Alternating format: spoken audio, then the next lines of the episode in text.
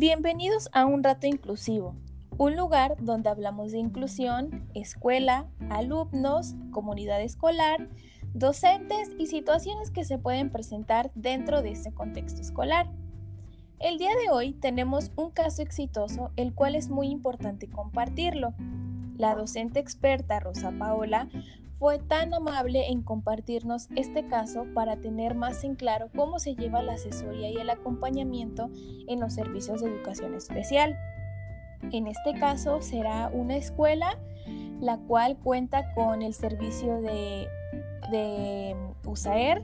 Para quienes no lo conocen, pues USAER es la unidad de apoyo a la educación regular, la cual ofrece apoyo en el proceso de integración educativa de alumnas y alumnos que presentan necesidades educativas especiales, prioritariamente aquellas asociadas con discapacidad y o aptitudes sobresalientes en la escuela de educación regular.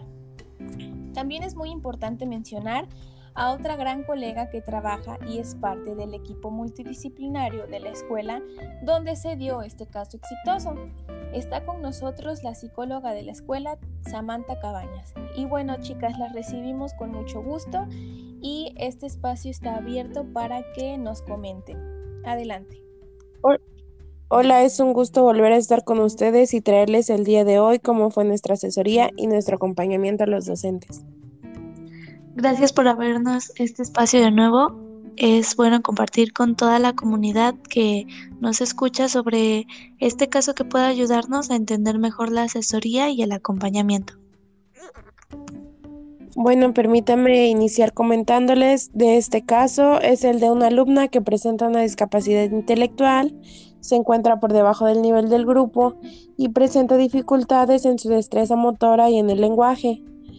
Eh, por parte de los padres existe una cierta negación y bueno, la docente regular al no tener la suficiente información sobre la discapacidad intelectual le cuesta trabajo a, este, ajustar sus actividades y pues crear las herramientas necesarias para poder incluir a la alumna con sus demás compañeros, para que ella de igual forma participe dentro de la clase.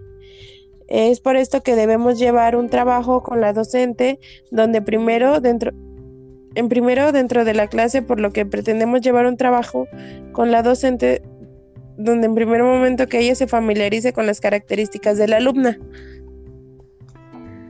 Así es, hemos decidido asesorar y acompañar a su docente regular y a otros docentes que han trabajado con ella ah, de la siguiente manera.